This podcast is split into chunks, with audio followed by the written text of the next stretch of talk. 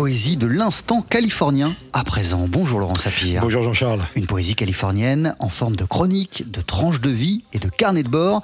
Coup de projecteur aujourd'hui sur Rumeurs d'Amérique d'Alain Mabankou. Alain Mabankou, le retour dans Rumeurs d'Amérique, son nouveau livre, le romancier et essayiste né au Congo, s'affirme plus que jamais comme un écrivain monde de haut vol. La poésie de l'instant californien, en fait, c'est sa façon à lui de résumer sa vie en Californie où il continue d'enseigner la littérature française. Malgré la période un peu compliquée en ce moment euh, aux États-Unis, Alain Mabankou veille à ne pas caricaturer l'Amérique. Il est heureux d'y vivre et il écrit ça dans une tonalité souvent impressionniste, poétique, ouais, et sans lourdeur. Le bouquin débute pourtant sur une sorte de contrariété. Oui, c'est vrai, Alain Mabankou s'installe d'abord à Santa Monica et puis il y a un problème qui va le pousser à s'installer à Los Angeles. À Santa Monica, je vivais quand même dans un quartier euh, où euh, il n'y avait pas beaucoup de diversité.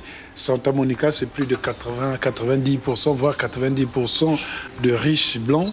Et moi, dans cette ville, je me sentais comme une mouche dans une casserole de lait. Quand j'étais arrivé, on me regardait avec des yeux, mais qu'est-ce qu'il fait, comment, quoi. Il y a toujours une angoisse. Mais dès lors qu'ils avaient su que je suis professeur à l'université, que je venais de France, ah là, on a dit, bon, ce n'est pas le fameux black euh, d'à côté des villes, euh, des, des, villes noires comme Inglewood ou des, des quartiers comme à Campton, c'était à partir de ce jour que j'avais remarqué que le racisme, en fait, est un département de la lutte des classes. Enjeu de classe et non pas enjeu de race, Alain Mabankou n'en démord pas, y compris lorsqu'il relit l'un de ses auteurs de chevet, James Baldwin. Le désespoir intérieur n'a pas de couleur. Je veux dire qu'un homme qui souffre n'est pas un ours qui danse, comme dirait Aimé Césaire. Donc, euh, euh, de la même manière que James Baldwin défendait les Africains américains, mais il n'était pas fermé. Il avait une ouverture. Ses amis, c'était les Marlon Brando qu'il avait accompagnés le long euh, pour aller manifester lors de la grande marche organisée euh, par Martin Luther King. J'imagine qu'il vous aide, Baldwin, à, à penser aussi euh, cette fièvre des boulonneuses, hein, dont on oui. parle beaucoup sur les deux rives de l'Atlantique. C'est parfois délicat la question. Peut-être que aussi, si les gens déboulonnent les statues, c'est parce qu'on ne leur a pas donné euh, à lire leur histoire. Mais est-ce que pour autant, si on déboulonnait toutes les statues du monde, à ce moment-là, la justice historique reviendrait? Non, parce que en enlevant une statue, comme je le rappelle et le clame toujours, vous enlevez aussi les histoires des résistances qui entourent ce, cette statue.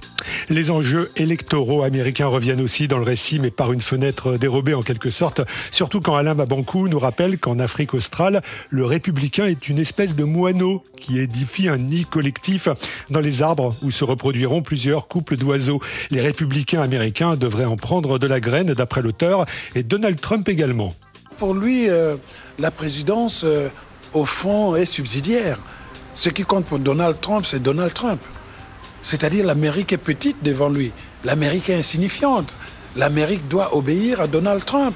Il s'est fait élire, mais en même temps, il n'est pas content parce qu'il pensait qu'en gouvernant l'Amérique, il gouvernait le monde.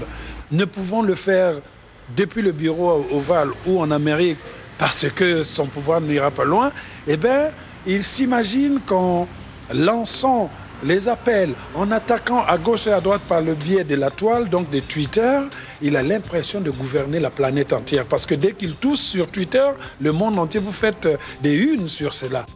On pense souvent à la nonchalance feinte de Dany Laferrière au fil des pages. Il faut dire que ces deux-là, Alain Mabankou et Dany Laferrière, sont les meilleurs amis du monde. Rumeur d'Amérique d'Alain Mabankou, c'est paru aux éditions Plomb 1000. Merci Laurent Sapir. À tout à l'heure.